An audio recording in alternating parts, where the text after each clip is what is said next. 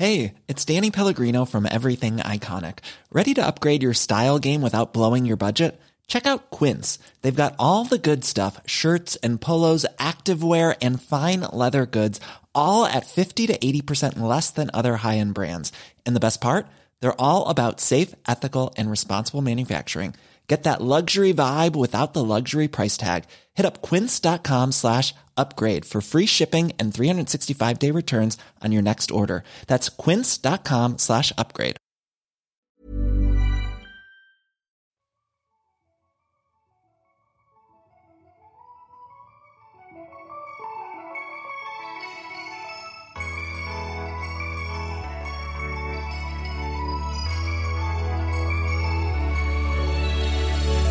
Salut toi Tu sais quoi? J'ai l'honneur de t'annoncer que tu es convié à la soirée pyjama de Mademoiselle. On a créé ce podcast pour que tu puisses passer un moment unique avec la jeunesse talentueuse d'aujourd'hui. Celle qui chante, qui s'engage, qui danse, qui joue, qui rêve. Alors voilà, on a des bonbons, des guirlandes, et puis surtout, on a deux micros. Et avec tout ça, on va te présenter une personnalité trop cool. Tu verras, elle est géniale, fringante, motivée et hyper inspirante. Ce qu'on va faire, c'est qu'on va commencer avec un fuck, Marie, kill. Et puis après, on va se raconter des anecdotes insolites, des souvenirs émouvants et se faire des confidences. Tu l'auras compris, ici, la nostalgie est de mise. Ensemble, on va réveiller nos âmes d'enfants, on va chiller et surtout, on va se marrer. Parce que je sais pas pour toi, mais moi, en ce moment, j'en ai bien besoin. Alors, invitation acceptée?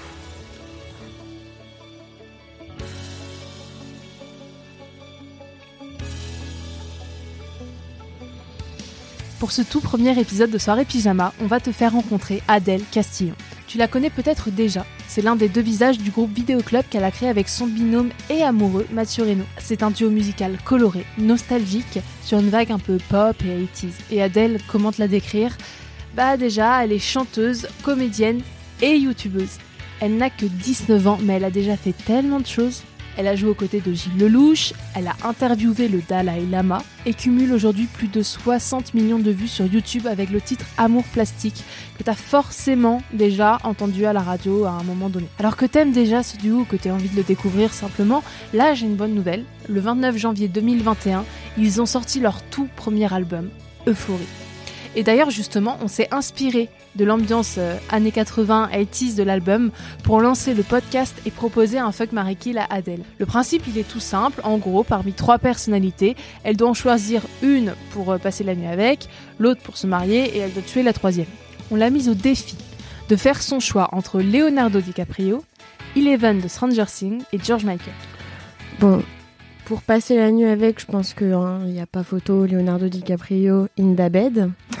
Euh, ensuite, c'est compliqué parce que Eleven, elle est un peu jeune quand même. Donc, c'est va marier. Euh, en même temps, avoir une meuf qui a des super pouvoirs, c'est stylé. Donc, je pense que je dis, ouais, je marie Eleven, surtout qu'elle a grandi depuis. Donc, oui, c'est euh, ça. En vrai, elle est pas très loin de mon âge. Donc non, vas-y, je, je marie euh, Eleven, Millie Bobby Brown, et, euh, et je tue euh, George Michael. Désolé mon pote, mais... Ouais, bah, pas, Voilà. pas inutile, mais c'est pareil. On perd Oui. un, un gros pan de la musique euh, des années 80. C'est c'est pas, très- c'est pas très grave. Oui, non. Adèle, est-ce que c'est ta première soirée pyjama? Bah ça, les soirées pyjama, c'est drôle avec mes copines. euh, nos soirées pyjama, on les appelle les soirées prunes. Alors je sais plus d'où ça vient, ce mot prune, euh, pourquoi on les a appelées comme ça.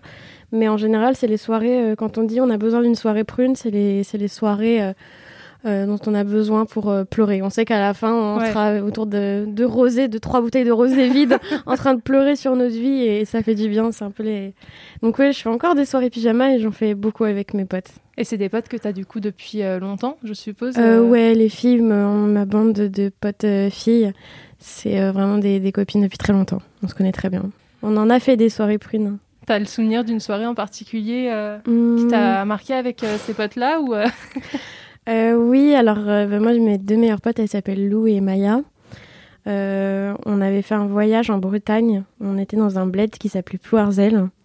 Et c'était un moment de notre vie où on était très angoissés. On avait toutes des problèmes hyper différents. Mais on était, on n'était pas bien. On était très, très chargés émotionnellement. Et on s'est retrouvés dans cet endroit, dans, un, dans une maison qui était super belle. Et en vrai, c'était un peu une espèce de capsule temporelle, ce petit voyage. On est resté quoi, 3-4 jours. Euh, on est arrivé donc à Plouarzel, il y avait un coucher de soleil, on était juste à côté de la plage. Trop bien. et c'était c'était l'hiver. Donc ambiance hiver, plage, coucher de soleil, magnifique. Enfin pas hiver, non, c'était mai. Donc première belle journée, mais on est en Bretagne, donc il fait froid. et on pose nos affaires et on sort en vitesse sur la route qui menait à la plage.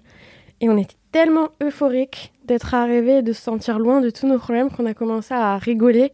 Mais tu comme dans une scène de film, à rigoler bêtement euh, en courant jusqu'à la plage. Et c'était un peu entre le rire et les larmes parce qu'on avait besoin de tout lâcher. Et euh, ouais, non, c'était, on a des, j'ai des magnifiques photos de Bordel.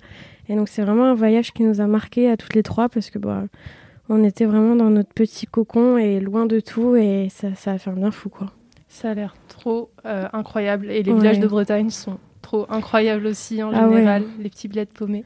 Ouais, non, c'était, c'était assez fou. Je me souviens de, bah, de passer nos soirées sur la plage toutes les trois. Euh, et c'était, c'était magnifique. Et, euh, la marée était basse. On avait l'impression d'être sur Mars un peu. Enfin, c'était dit comme ça, ça va être bizarre, mais non, non, mais non, il y avait, c'était, c'était vraiment magnifique. Et donc c'était vraiment ça, c'était les meilleures soirées pyjama qu'on ait faites euh, ensemble, je pense. On va passer du coup euh, à l'étape euh, le bol à questions. Donc tu as plein de petites questions dans le bol juste devant toi. qui concernent plein de petites choses sur ton parcours, etc. Sur ta jeunesse, sur ce que tu aimes, sur tes goûts. Donc tu vas pouvoir piocher la première. Ok. Le sujet de ta dispute la plus débile avec Mathieu? Ah bah alors ça, on est très fort pour les sujets de dispute débiles. Donc Mathieu, c'est euh, bah, mon partenaire, enfin l'autre, la moitié du duo de Vidéo Club. Euh, on a monté euh, ce groupe ensemble et il n'est pas sans préciser que nous, quand on a commencé la musique, on, était ensemble et, donc on s'est mis un peu en couple en même temps qu'on a commencé la musique. C'est la musique qui vous a fait tomber amoureux? Ouais, un peu. c'est vrai que ça, ça a pas mal joué. Donc effectivement, on était, euh, on était ensemble et en même temps, on faisait de la musique il y a trois ans. Et, euh, et ça, on en a eu euh, sur trois ans. on en a eu des disputes débiles. Ah oui, oui, oui, c'est bon. J'ai. Ok. j'ai toujours adoré Xavier Dolan. Et j'ai toujours parlé de ses films avec un, énormément d'intérêt. Et puis, enfin voilà, j'ai toujours été très impressionnée par, par ça et euh, notamment Mommy, qui est le premier film que j'ai vu de lui, donc qui m'a un peu euh, importé son univers. Et j'ai parlé de ça avec Mathieu, c'était il y a longtemps. Et Mathieu disait non, moi j'ai pas aimé, etc. Et en fait, j'ai appris, genre, pendant six mois, euh, un an, je sais plus si c'était Mommy ou si c'était un autre film. Mais en tout cas, bon, c'était un film que j'adorais et lui, il me cassait. Il me disait non, non, c'est pourri, etc. Moi, je l'ai vu, c'est nul, etc. Et six mois ou un an après, j'ai appris qu'il l'avait jamais vu ce film. c'est pas énervant C'est archi Donc on s'est disputé, je lui ai dit, mais frère, tu m'as, tu m'as, tu l'as jamais vu, ça fait six, six mois, un an que tu me, que tu me dis que c'est pourri. Il disait, oui, je sais, mais, mais je pensais le connaître. Ah, c'est bon, je l'ai. Comme il by your name. Ah oui, ok. Ouais. et euh, il était là un peu en mode antipathique avec des dents, non, mais c'est pas ouf et tout. Donc je lui ai montré, il a adoré. Ouais, bah évidemment. Je lui ai dit, dans ta gueule Les garçons. Euh, j'en chope une deuxième Oui, tu peux. Allez. Cool. J'adore les questions. tu nous racontes ton coup de foudre avec Mathieu sur les bords de Loire. Quel type de chanson il t'envoyait? Alors, pour recontextualiser un peu, en fait, euh, Mathieu t'envoyait des chansons euh, au moment où vous tombiez un peu amoureuse, si j'ai bien compris. Oui, c'est ça. Alors, on s'est rencontrés par un ami, donc effectivement, sur les bords de l'Erdre à Nantes. Et il va peut-être pas être content, mais en vrai, la première fois que je l'ai vu, j'ai pas eu un coup de foudre. en fait, au début, j'étais pas trop. Euh, je me souviens que quand on s'était vu, j'étais un peu, je sais pas, euh, j'avais jamais eu d'histoire avec deux garçons, euh, donc. C'était ton premier amour, Mathieu? Premier amour, première relation. et et du coup, non, j'étais, en fait, j'ai, à ce moment-là, tu sais, tu captes pas trop quand tu plais à quelqu'un ou alors faut y aller et tout. et là, non, j'avais pas trop capté. Et au final, euh, par contre, je sentais que j'avais un intérêt. J'ai tout de suite senti que cette personne-là, j'avais envie de lui plaire. Mais pas forcément euh, un truc en mode euh, amour ou, ou essayer de le pécho, je sais pas quoi. Mais juste, je sentais que j'avais, j'avais besoin de lui prouver quelque chose. Et lui, il avait un peu ce truc-là aussi. Mais c'est lui, c'est dans sa nature. C'est qu'il aime bien impressionner les gens qu'il rencontre, etc. Et, donc, non, ça s'est fait comme ça. Et puis, juste après notre première rencontre, du coup, j'ai incrusté à la soirée de, de, de Maya, ma meilleure pote. pour le nouvel an. Donc voilà, on s'était rencontrés le 27 décembre 2017. Et le 31, on s'est revus à la soirée de Maya. Ok, et c'est là où vous avez commencé à. Et ce soir-là, il a bu beaucoup d'alcool. Ah. Et Mathieu, il n'a pas du tout l'habitude de boire. Et d'ailleurs, je crois que depuis ce jour, il n'a pas retouché une seule goutte d'alcool. Euh, mais voilà, je crois qu'il était un peu stressé. Il se retrouvait à une soirée où il connaissait pas grand monde et tout. Et, euh, et non, il m'avait un peu dans le, dans le collimateur et moi aussi, du coup. Puis on a beaucoup parlé pendant la soirée. Et au bout d'un moment, à 22h, il a disparu. Catastrophe de, fin de soirée. Ouais, euh, catastrophe. et, et, donc il a vomi. Donc ce n'était pas le soir non plus pour essayer de, de, de papoter un peu plus avec lui, quoi. C'est marrant, c'est récurrent quand même ces histoires de. Ah ouais. On boit quand on est stressé. Il y a une personne ah qui oui, nous non, intéresse. Ça. Et après, hop, tu finis. Euh. Mais euh, plus tard, il m'a dit que ce soir-là, il avait eu très envie de m'embrasser à un moment donné. Mais heureusement, enfin, c'est cool parce que ce qui est beau aussi dans notre mise en relation, c'est que ça a pris du temps et c'était assez doux et, et, euh, et, chouette.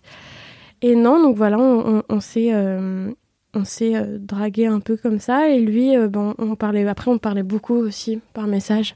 Ouais. euh, depuis la première fois qu'on s'était vu en fait on se parlait tout le temps.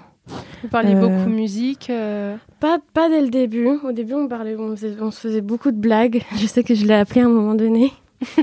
Et, euh, et on a fait des canulars on se faisait chier. On, on a fait des canulars euh, sur le bon coin. Et il y en a un qui nous a marqué euh, c'était euh, c'était un- une dame qui vendait des gigoteuses donc pour enfants Pas du tout ce que c'est. c'est des euh, euh, trucs pour les enfants pour les Ah, bébés c'est les espèces de draps que tu Ouais, c'est ça. bébé Ok. Et, euh, et elle, elle les vendait genre 2 euros et on essayait de négocier le prix pour les gigoteuses. Enfin bon, en vrai, pas, pas de sens, pas d'intérêt. On a Vous juste perdu le même temps, humour euh. au moins. Ouais, exactement. T'as trouvé ton alter ego et à ce niveau-là après, euh, il a commencé à m'envoyer des musiques qu'il faisait. Lui, c'était un peu une technique de drague. Il me disait, ouais, je viens de faire ça. En fait, ça faisait trois semaines qu'il était dessus. J'ai Ah, fait ça en deux minutes. Trop mignon. Et, et puis, non, très vite, bah, moi, je lui ai partagé mon envie de faire de la musique parce que depuis toute petite, mon premier rêve à la base, c'était de devenir chanteuse. Enfin, devenir Anna Montana. Mais euh, c'était pas bien possible, Anna ça. Montana, ouais. Ah bah c'était ma première idole. C'était mes premiers posters dans ma chambre, c'était elle. Ah ouais, ton, ton mur de chambre, genre, il était placardé. euh, Ouais, ouais, il y en avait pas mal. Ok, et du coup, c'est comme ça que t'es entrée dans le chant? C'est en voulant copier Anna Montana ou Ouais, c'est ça. euh, Bah, J'avais son DVD d'un de ses concerts, donc je le regardais en boucle, je le connaissais par cœur, j'apprenais les chorés et tout. Et euh, non, j'ai toujours eu cette envie-là. Je savais que je faisais partie des personnes qui avaient la chance de, de pouvoir chanter juste. Parce qu'il y en a qui n'ont pas ça. Oui, je pense à quelques potes. Je confirme. Mais euh, donc je savais que, bah, évidemment, si je voulais en, en faire euh, quelque chose, il fallait que je le travaille et tout, mais donc je l'avais jamais vraiment fait. Mais je chantais beaucoup pour le plaisir. Et quand Mathieu euh, m'a parlé de musique et tout, et qu'il avait du matériel, et qu'en plus ça, il me plaisait, enfin bon, c'était euh, tout, euh, tout, a- tout était trop bien pour euh, faire de la musique ensemble. Donc euh, on a commencé, et, et c'est là que Vidéoclub est né. Quoi. C'est assez fou quand même comme histoire. la chance que vous avez de vous être rencontrés, quoi. Ouais, c'est chouette. Tu peux passer à une autre question. Je pioche. Un petit mot pour ton ou ta pire ennemie de primaire. Au primaire, j'avais pas d'ennemis. Euh, déjà, de manière générale, j'ai jamais été trop euh, à problème ou quoi, parce que j'ai toujours. euh, J'aimais bien un peu plaire à tout le monde. Euh, J'étais un peu caméléon, donc je m'adaptais à tout le monde et puis j'aimais bien faire rire toute la classe. Au primaire, j'ai vraiment pas de souvenirs d'ennemis.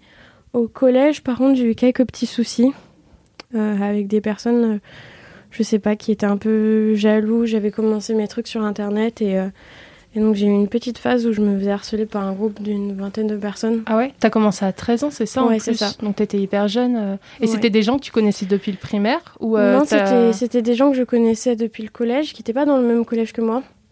Euh, mais euh, je les connaissais un peu bah, de, par quelqu'un. Et ils m'envoyaient des messages pour se moquer de ce que je faisais à, à l'époque. Et moi, je leur avais répondu, bah, vous pouvez vous moquer, mais bon, en attendant, euh, je me souviens, j'avais euh, 2000 personnes qui suivaient ma page Facebook au départ. Ouais. Je leur ai dit, en attendant, il y a 2000 personnes qui aiment bien ce que je fais, donc euh, laissez-moi tranquille. Mais c'était bienveillant, enfin, c'était en mode, euh, moi, je veux pas de problème. Ouais, et à partir pas du de tout là, euh, conflit. ils, euh. sont, ils sont partis en vrai, en mode... euh, Ah ouais? et en fait, ils avaient compris le truc un peu en mode euh, je fais la maline. Et, euh, et non, et donc ils sont venus euh, à la sortie de mon collège euh, parce qu'ils voulaient me taper, enfin en tout cas me mettre un coup de pression. Mais j'avais ma mère, euh, j'ai déposé main courante. Ah ouais, d'accord, donc Euh, c'est c'est parti hyper loin en fait, ouais. cette histoire. Et c'était des enfants de ton âge? Euh, non, ils étaient plus grands. en plus? Ouais. Ça n'a pas duré très longtemps. Ça, ça a été assez court, mais intense. C'était un peu angoissant. Je suis fière parce que j'ai pas lâché le truc. Au final, j'ai continué et, et, je pense qu'aujourd'hui, euh, bah, ma réussite, euh, c'est le meilleur, la meilleure réponse que j'ai pu leur donner. Bah, grave, ils doivent être bien là euh, dans ouais. leur. Ouais, c'est ça. Et dans le lot, il y en a un qui, qui, avait essayé de faire un peu de musique sur Internet et qui avait fait The Voice notamment. Ok. Et, je suis très contente, il n'a pas réussi. D'accord. Donc c'est ça ton mot, ça c'est pour lui. Non, non, mais, Très en, mais en, que tu en pas gagné. euh, si jamais il se retrouvait euh, à écouter ce podcast, euh, je sais aussi que quand on est jeune, on peut faire des choses stupides et je pense que, enfin, c'est pas des gens qui étaient bêtes. Je pense qu'aujourd'hui, ils savent que c'était pas forcément très sain et, et je pense qu'il y avait mieux à faire que, que de marceler comme ça. parce qu'au final, ça a juste été une petite source de mal-être pour moi pendant quelques temps et puis après c'est parti. Ouais. Thanks God. Mais, euh, mais non. Voilà, je pense qu'il y a vraiment mieux à faire que de saouler des gens euh, qui prennent du plaisir à faire des choses. Bah grave, ça c'est un message qu'on peut faire passer à tous ceux qui Bah ont cette mauvaise idée euh, Exactement. d'aller embêter les, les jeunes filles ou les jeunes hommes sur YouTube. Voilà, Ouais, ouais. Je prends le chocobon, ça va faire du bruit. Hop, vas-y. allez, On tac. a- en plus on adore ce bruit. Mmh, M&M, c'est ouais. Dragibus aussi si tu veux. Ah mais Il alors y a là, ça tout. va être terrible. Ça va être ASMR. Moi, euh, Ah ouais, il y a un truc. Il y a un espèce de truc fondant et en même temps c'est croquant. Enfin, en termes de texture, c'est vraiment super, quoi. Critique culinaire Chocobon euh, Mm. bientôt. tu peux repiocher une question aussi si tu veux. On va la chercher au fond, elle. Visualise ta boîte à secrets et souvenirs. Qu'est-ce qu'il y a dedans? C'est une des questions que je préfère, celle. Hmm. Bah, mes parents, ils ont fait un truc trop cool. C'est que pour les 18 ans, euh, pour nos 18 ans, ils nous ont fait une boîte avec plein de souvenirs. Des photos de notre enfance, euh, nos, premiers dessins, nos, nos, premiers bulletins, nos photos de classe. euh. et, euh, et non, j'adore les boîtes à souvenirs. J'adore stocker les petits objets, des choses importantes pour moi. Je, mets énormément d'importance dans les petits objets, les choses qui m'ont marqué. Je peux raconter une petite histoire. Je pense que c'est un des objets qui, qui est très précieux pour moi. Euh, il y a quelques années, quand j'étais petite, euh, mon père, euh, après la crise de 2008, il, donc il avait monté une petite entreprise avec ma mère qui s'était effondrée avec la crise économique. Ouais. Et donc mon papa a dû prendre un boulot, le premier qu'il a trouvé. Euh, il est parti vivre dans le sud pendant deux ans. Il avait un petit travail, enfin il était directeur d'une école. Donc c'était une période très difficile parce que mes, mes parents n'étaient pas ensemble alors que voilà ils ont toujours euh, été ensemble et ma mère se retrouvait à devoir euh, euh, travailler à fond et en même temps s'occuper de nous. Moi j'étais assez jeune. T'avais quel âge à Euh, ce moment-là, du coup, 2008 euh, Je de, devais 7 avoir ans 6 ans, 7, 7 ans. ouais. Ouais. Et euh, oui, j'avais c'est- ouais, 7 ans, c'est ça, 8 ans max. Et, euh, et en fait, papa a eu une offre d'emploi euh, en Normandie. Et c'était le seul moyen pour nous de se retrouver. Donc on a déménagé en Normandie. Euh, toute ma famille était un peu... Enfin, on était tous tristes de partir de Nantes parce que ça a été vraiment toujours notre ville euh, de cœur. Tu y habites depuis ta- que t'es toute petite à Ouais, Nantes exactement. Donc, euh, donc ouais, ça faisait bizarre, mais en même temps, on- la priorité c'était de se retrouver en famille parce que c'était très dur aussi pour mon père d'être tout seul euh, dans le sud sans Ouais, sa famille. Donc on arrive en Normandie. Il y avait un peu un climat bizarre d'arriver en Normandie. On, on se sentait pas forcément déjà très accueillis. Il y avait une petite histoire euh, dans pour le poste de mon papa où les gens de l'équipe voulaient que ce soit quelqu'un d'autre qui soit recruté, mais ça a été mon père, donc lui s'est fait harceler au travail, donc ça a duré très peu de temps, notre Ah oui, voyage en. Normandie. Donc il y a eu un procès et tout euh, que mon papa a remporté après, mais donc ça a été une époque très difficile. Et euh, il y a une personne, moi j'ai bien vécu la Normandie globalement, on est resté huit mois là-bas, après on est retourné à Nantes et on, on a, on a eu, enfin mes parents ont retrouvé du travail et à partir de ce moment-là les choses ont commencé à aller mieux. Et euh, quand on est arrivé en Normandie, on cherchait une maison à louer. Euh, on avait visité quelques maisons, euh, voilà, comme ça. Et on, rentre dans une agence immobilière avec ma mère. Et euh, on tombe sur un monsieur euh, qui nous dit oh, J'ai peut-être quelque chose. euh, si vous êtes un peu artiste, peut-être que vous allez aimer. Mais bon, euh, ça fait des mois que j'essaye de la louer, mais les gens ne veulent pas. Et en fait, c'était un grand moulin qui était euh, une maison. Il y avait l'eau qui passait en dessous. Enfin, une maison incroyable. Donc euh, là, on se dit Oh mon Dieu, génial, à la campagne et tout, euh, super bien. Et euh, on a rencontré le propriétaire, qui était un vieux monsieur. Euh, et vraiment, quand j'étais petite, moi j'ai jamais connu mes grands-pères. Je sais pas, direct quand j'ai vu ce monsieur, il y a eu un truc des deux côtés où euh, c'était un peu mon grand-père de substitution et lui Une sa maison était juste euh, à côté. Trop beau. donc à partir de ce moment-là, ils sont suivis toute une petite épopée où vraiment lui, il a eu un transfert parce que sa petite sœur s'appelait Adèle et elle est morte quand elle avait 8 ans. Oh, donc il y avait un truc un peu de voilà, on, était très très liés tous les deux. Et la petite rivière qui passait en dessous s'appelait Liton. Donc moi je l'appelais Papiton. Euh, donc on a eu une très très belle relation. Euh, il me prenait dans ses bras, il me montrait des champs, il disait là je mettrai des chevaux pour toi. Enfin il était non c'était on était tout le temps ensemble. Il m'avait offert pour mon anniversaire un talkie-walkie et du coup quand il avait besoin de moi, il parlait dans le talkie-walkie dans ma chambre parce qu'on n'était pas loin. Donc j'arrivais chez lui. Non donc c'était une très très belle relation. Et, euh, et, bref, quand on est parti de Normandie pour retourner à Nantes, ça a été vraiment le déchirement de le quitter. Et il m'avait offert, euh, il m'avait offert une petite, euh, une petite boîte euh, avec une espèce de fée, princesse. Et, et puis il avait mis un petit autocollant où il avait marqué pour Adèle la fée de Liton. Wow. Et bref, je pense que c'est un des objets qui est le plus important à mes yeux. voilà, il est décédé il y a quelques années maintenant. T'avais pu le revoir Non. Avant? Non, tu l'as jamais revu? jamais revu, on s'appelait beaucoup. Euh, parce que lui aussi, ça a été très dur quand on est parti. Euh, on a vraiment eu, c'était, le seul point positif de la Normandie. Il a été, euh, c'était un rayon de soleil, ce monsieur. Il s'appelait comment? Je sais pas, je l'appelais pas Python. Ah ouais, c'est vrai, tu connaissais pas son prénom? Bah si, si, je, dois le connaître, mais mais pour moi, ça a toujours été Papyton depuis le début. Et et je crois qu'il voulait pas se faire appeler autrement parce que mes parents l'appelaient Papyton aussi. D'accord. Ah ouais, c'est vraiment toute la famille l'avait adopté et inversement. Ouais, exactement. Et non, c'était c'était assez fou quand il me donnait rendez-vous. en fait c'était un enfant. Et quand il me donnait rendez-vous, il disait 18h18 ou 19h19. Il n'y avait pas d'autre horaire. C'était vraiment 20h20, 21h21, mais il n'y avait pas d'autre horaire. Et il y a eu une époque euh, à Nantes, quand j'étais rentrée, où je voyais tout le temps l'heure. Je la regardais tout le temps à 18h18, 19h19. Et puis je ai dit à mon papa, il me dit ah bah, c'est un signe, il faut peut-être qu'on appelle Papiton. On a appelé, il venait d'avoir un accident de voiture. Euh, et après, il s'est rétabli. Et puis, euh, et puis non, après, il a, il a passé l'arme à gauche euh, il y a deux ans. D'accord. Mais voilà, bref, tout ça pour parler de cet objet. C'est euh, une super, une super belle histoire en vrai. On dirait l'histoire d'un roman. Bah complètement. C'était, c'était un vrai personnage, ce monsieur. et non, c'était une très belle histoire. Et puis il m'a donné aussi le goût pour la chanson. il chantait tout le temps du Henri Salvador. D'accord. un grand fan. Notamment une musique. alors je sais plus comment elle s'appelle, mais c'est Un jour sans toi. Et, euh, et, euh, et, non, du coup, cette musique, à chaque fois que je l'écoute, elle me fait fondre en larmes. Et je me suis dit un jour que je la reprendrai pour lui. Euh.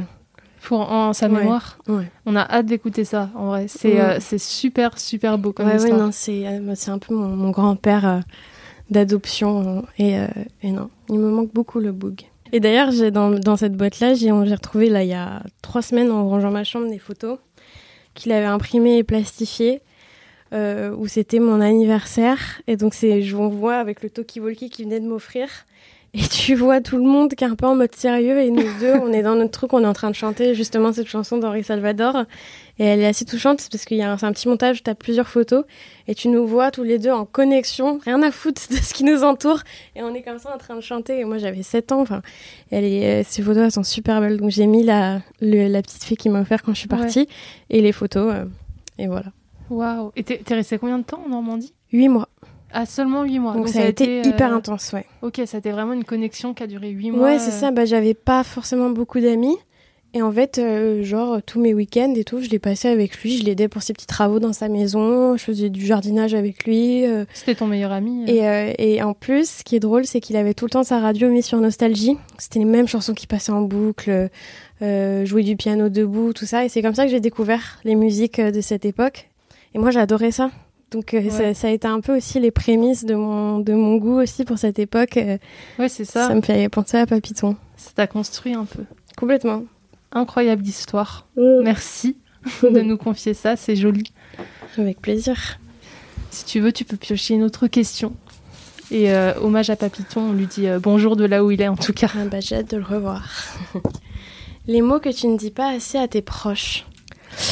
Euh moi, je suis une personne depuis. Avant, j'étais pas comme ça, mais depuis que j'ai eu ma première histoire d'amour avec Mathieu, et donc j'ai commencé à dire je t'aime vraiment à, Mathieu parce que on était très amoureux. Euh, je disais beaucoup plus facilement je t'aime après à ma famille. Donc maintenant, le soir, quand je vais me coucher, mes parents, je t'aime, je t'aime, je t'aime. Et, voilà, donc je, dis beaucoup je t'aime. Même à mon frère, j'ai commencé à le dire. La dernière fois, je lui dis bisous Jean, je t'aime.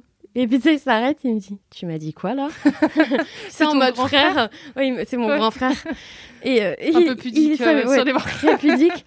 Et du coup, il savait pas trop où se mettre parce qu'à la fois, il avait envie de se foutre un peu de moi. En même temps, je sens qu'il était touché. Donc, il, il a bégayé, il a fait Monsieur, je t'aime, Adèle. C'était trop mignon. Après, ce que je dis pas assez à mes proches, euh, je pense que c'est un défaut que j'ai de manière générale et sur lequel j'essaie de travailler parce que ça fait un petit bout de temps, enfin ça fait pas longtemps justement que j'ai remarqué ce truc euh, de ma personnalité. C'est justement euh, que je suis très caméléon avec les gens et que je vais difficilement donner mon vrai avis sur les choses. Par exemple, dans un débat, je vais, selon les personnes que j'ai en face de moi, alors je vais pas jusqu'à euh, aller à l'entrainte de mes convictions, ça mm. c'est sûr que non. Mais, mais je sais pas, sur un débat euh, un peu philosophique ou quoi, je vais avoir du mal à donner mon vrai avis et même à, savoir ce que je veux vraiment selon les, les, gens que j'ai en face de moi. Pour pas entrer en euh, confrontation. Euh... Ouais, ben je sais pas, c'est un truc. Euh, c'est bizarre, même dans mon trait de personnalité, j'ai tendance à, beaucoup m'adapter par rapport aux gens que j'ai en face de moi. Donc je suis un peu la pote de tout le monde, mais parfois je me mets dans des situations où les gens ont l'impression que je leur accorde beaucoup d'importance. Et pour moi c'est pas réciproque, mais en même temps eux je leur ai envoyé des signaux et, et c'est pas cool. Et, euh, et donc, euh, c'est plus du coup euh, les mots que je, je, je, dis pas assez à, à, mes proches ou aux gens de manière générale, c'est ce que je ressens vraiment. Ouais. Et parfois, je me retrouve dans des situations un peu que je voulais pas forcément, mais comme j'ai pas, j'ai pas réussi à le dire, ben. Voilà. Ou t'as l'impression de pas être honnête en fait avec la personne que tu as en face de toi. Ouais, après je suis pas du tout non plus dans le mensonge. Enfin, par exemple, s'il y a quelqu'un que je peux pas voir ou, ou euh, quelqu'un avec qui ça passe pas du tout. Enfin, ça, je vais pas me forcer non plus. Mais c'est plus, c'est vraiment subtil. Et parfois, ça peut être. Enfin, c'est. En vrai, je, je perds rien à dire vraiment ce que je pense ou quoi, mais c'est juste, euh, je sais pas, c'est un blocage psychologique euh, de vouloir trop plaire aux gens un peu pour me rassurer, alors qu'en vrai, mais ça, mes proches, j'ai commencé à leur dire, du coup, j'étais comme ça, et, et, ils le savent. Donc, euh, donc voilà. Parfois j'ai du mal à être moi-même parce que moi-même je pense que j'ai parfois j'ai du mal à savoir ce que je suis vraiment. C'est normal aussi, c'est l'époque, euh, on change, on grandit, on se cherche. Et, euh, et oui, non, depuis toute petite j'ai ce truc un peu de vouloir plaire à tout le monde, de vouloir faire rigoler tout le monde. Donc quand il y a quelqu'un qui, je sais, qui a un peu de mal avec ma personnalité ou je sais pas, qui a pas l'impression que je suis honnête ou quoi, moi, ça me, tu sais, je suis. Ça te, ouais, ça te peine vraiment quoi. Ouais, ça tu me peine essayer d'aller dans ton sens. Ouais, c'est ça. Ou alors, je vais pas non plus essayer d'en faire trop. Mais je vais me poser mille questions. Je vais dire pourquoi? Qu'est-ce que j'ai pas fait pour, euh, pour qu'il m'aime bien ou quoi euh? Alors, ça va, je suis pas le genre de personne qui me met des gens à dos parce que je déteste le conflit. Mais, euh, mais voilà. Ok, bah, c'est une réponse très honnête. oui. en tout cas. J'en prends une autre du coup. Oui, vas-y. Je... Perdu dans l'avalanche de mon cœur égaré. C'est trop puissant une avalanche quand on a 17 ans. Alors, ah qu'est-ce que c'est cette phrase, entre guillemets? C'est dans Amour plastique. Perdu dans l'avalanche de mon cœur égaré. Ouais, bah cette, cette phrase, c'est. Euh, l'avalanche, c'est vraiment tout ce qui nous tombe dessus quand on, quand on est adolescent. Et là, dans la musique, c'est aussi le contexte de, des sentiments où, euh, où voilà, on est, on est bousculé quand on tombe amoureux. Et moi, je sais que quand je suis tombée amoureuse, et Mathieu aussi, c'était un peu ça. Euh, j'avais évidemment l'amour, la volonté d'être avec la personne, euh, et c'était c'était hyper, hyper beau et positif. Et en même temps, c'est tellement inconnu ce qui t'arrive que ça fait aussi ressurgir des doutes et des questions. Et, donc, moi, je sais que le moment vraiment de bonheur, c'est quand on s'est mis ensemble et qu'on a commencé à passer des moments ensemble en se disant voilà, on est ensemble, on est amoureux.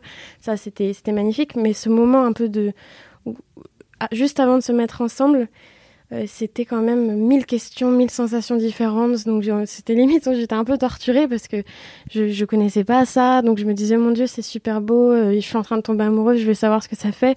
Et en même temps, c'est trop bizarre, pourquoi je suis comme ça, pourquoi, pourquoi je me sens aussi euh, touchée, impactée. Donc, euh, donc l'avalanche, euh, perdu dans l'avalanche de mon cœur égaré, c'est un peu, c'est un peu tout ça. C'est, c'est quand ça tombe dessus, euh, c'est toute cette question, tout ce bouleversement. C'est quand tu découvres en fait. c'est ça. Cette sensation inconnue qui après est addictive et et, et, et d'ailleurs, c'est pour ça avec Mathieu, quand on, on est tombé amoureux l'un de l'autre, on était, on n'a jamais eu de doute. On savait que c'était réciproque. Ça, c'était assez chouette. Euh, et on, ressentait vraiment les mêmes choses. Et juste avant qu'on se mette ensemble et qu'on s'embrasse pour la première fois ou quoi, euh, on disait qu'on était perplexe. On se sentait perplexe, on comprenait pas, on savait pas trop quoi penser, quoi vivre. Et ce mot perplexe, on se l'envoyait tout le temps parce que Mathieu, il adorait parler en morse. et donc, il m'envoyait le, le, mot en morse perplexe euh, par messages vocaux, etc. Et en fait, c'est ce qu'on entend au début de la musique SMS. Il y a du morse. Ok, incroyable. Et SMS, c'est une musique qui retrace toute notre relation. Et le début de notre relation, c'était ce sentiment d'être perplexe. Et, euh, donc, c'est le, petit code qu'on entend en morse, ça veut dire ça, juste avant le début de la chanson, euh, qui est le début de notre histoire. D'accord, donc on aura ce secret de. Exactement, oui, on l'a dit à personne. Ah, trop bien. Bon, bah écoute, on leur en exclut trop heureuse. Et comment vous vivez avec euh, Mathieu, justement, cet amour perplexe, cette avalanche, etc., publiquement? Puisque votre amour, il est, il a un modèle pour beaucoup d'adolescents et de jeunes euh, aujourd'hui. Ben ouais, c'est ça. Bah c'est euh, forcément c'est particulier euh, d'être mis en avant comme ça, comme couple. Au début, on se pose pas trop de questions parce que quand on est amoureux, on est à fond et on n'a pas envie de le crier à la terre entière. C'est ça ce qu'on a fait avec nos chansons. On a besoin de dire à tout le monde je suis amoureux de cette personne et c'est trop bien. Et, et au bout d'un moment, c'est vrai que il y a, y a, des enjeux et quand il y a la première dispute, on se dit mon Dieu, mais si un jour ça s'arrête, tout le monde va le savoir. Euh, on reçoit des messages de gens qui disent le jour où Mathieu et Adèle se quittent, euh, je vais me suicider. Enfin, c'est des trucs euh, super encourageants. T'as l'impression que tu dois quelque chose aux gens, alors que l'amour, quand t'es dans une relation de couple, bah, il faut être heureux personnellement aussi, il faut être bien avec soi et pour être bien avec l'autre. Et là, on avait l'impression un peu de devoir aussi des, des choses à, à d'autres personnes on a réussi à le gérer. Et en vrai, euh, ça nous a aussi énormément rapprochés. Et ça nous a mis aussi dans un truc euh, de fusion, euh, tous les deux, où on savait qu'on vivait un truc un peu hors du commun, hors norme. Et, donc, non, on, était quand même. on se protégeait beaucoup l'un l'autre. On était conscient que c'était pas normal. Parfois, c'était compliqué. Quand tu te disputes avec ton copain ou ta copine ben, euh, c'est normal aussi parfois pendant 3-4 jours de pas forcément se parler, de se laisser du temps et tout. Bah là, nous, on pouvait pas faire ce genre de choses ah parce que on avait un concert ou on avait euh, des répètes. Donc, on n'a pas eu du tout une relation normale. Et vous avez dû gérer avec ça euh, malgré votre jeune âge quand même, puisque vous connaissez depuis vos 17 ans, si je ne m'abuse, c'est ça? Exactement. Donc, donc non, c'est pas, c'était pas forcément tout rose, mais en même temps, ça nous a aussi beaucoup beaucoup fait grandir euh, et beaucoup rapproché. Et ça a été. Euh, je pense qu'on a toujours été fort aussi par rapport à ça. Euh, et c'était le principal. Quoi. Et aujourd'hui, vous avancez sereinement, du coup. Et aujourd'hui, on, avance sereinement. voilà, on ne sait pas encore trop ce qu'on va faire après ce, premier album. je pense que, voilà, moi, à titre personnel, je sais pas si je me sens prête tout de suite à faire un deuxième album pour Vidéo Club parce que ça a été, ça a été assez assez fort comme, euh, comme aventure et, je veux être sûre de, de, quoi raconter après si, pour la suite. Euh, donc peut-être qu'on va se laisser un peu de temps là après ce premier album. Déjà, on, on continue à le promouvoir et on essaie de l'emmener le plus loin possible. Et puis ensuite, euh, voilà, je sais que Mathieu a été contacté pour produire pour d'autres artistes. Donc je crois que c'est quelque chose qui l'excite beaucoup. Donc peut-être qu'il va, il va s'y tenter un peu. je pense que c'est super chouette parce que voilà, Vidéo Club, c'est une aventure incroyable et, un, projet magnifique. Euh, maintenant, je pense que euh, c'est important aussi de, s'épanouir personnellement parce que ça met beaucoup de choses sur euh, notre relation à tous les deux et, et sur, sur un projet qui, qui, est, qui repose aussi sur notre relation. Donc, c'est beaucoup de pression et je pense que c'est bien qu'on qu'on essaye aussi de, de refaire des choses aussi pour nous personnellement en tout cas de prendre un peu de temps. Donc euh, voilà, je suis en train de réfléchir aussi à un projet, euh, un projet solo à côté. Euh. ok, en ce serait chouette. ce serait, l'idée. ouais, du coup, ce serait de la pop chantée française et, et, voilà.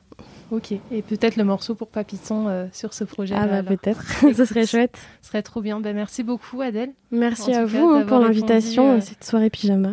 Eh ben écoute, c'était une super soirée pyjama. On va te laisser du coup pour la dernière étape euh, du podcast, donc la confidence. J'ai peur. Respire. Quel message voudrais-tu adresser à la personne qui n'écoutera jamais ce podcast? C'est une bouteille à la mer, vraiment la personne, the personne qui n'écoutera jamais ce contenu et tu lui dois un message en fait, tout simplement. Ok, d'accord. On va sortir de la salle et on va te laisser répondre à cette question-là. En mode confidence. C'est ça, la confidence. Monsieur Caillou, mon professeur d'histoire-géographie, euh, enfin mon ancien professeur d'histoire-géographie, avec qui j'avais une excellente relation. J'étais plutôt bonne élève, je faisais un peu rigoler ce professeur et tout, et, et c'était vraiment une personne qui m'a fait aimer l'histoire à fond. C'était euh, vraiment un très très bon professeur. Et moi, comme une débile mentale, euh, j'ai fait une soirée et j'avais le numéro de téléphone de ce professeur. Et on a fait un canular à Monsieur Caillou.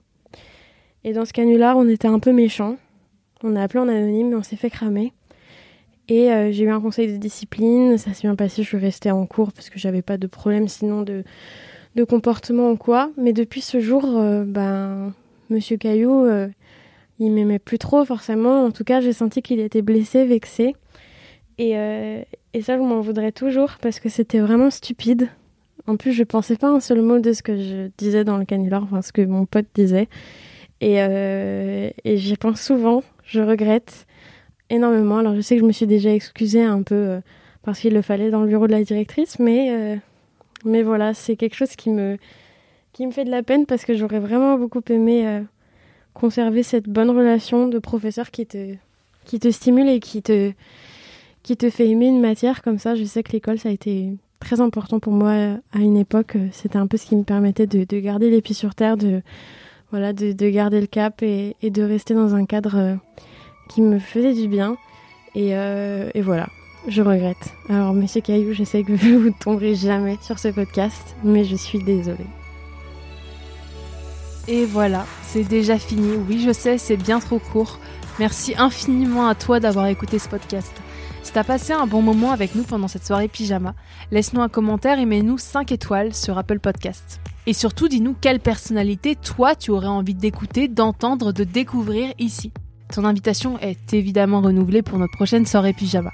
Alors, à la semaine prochaine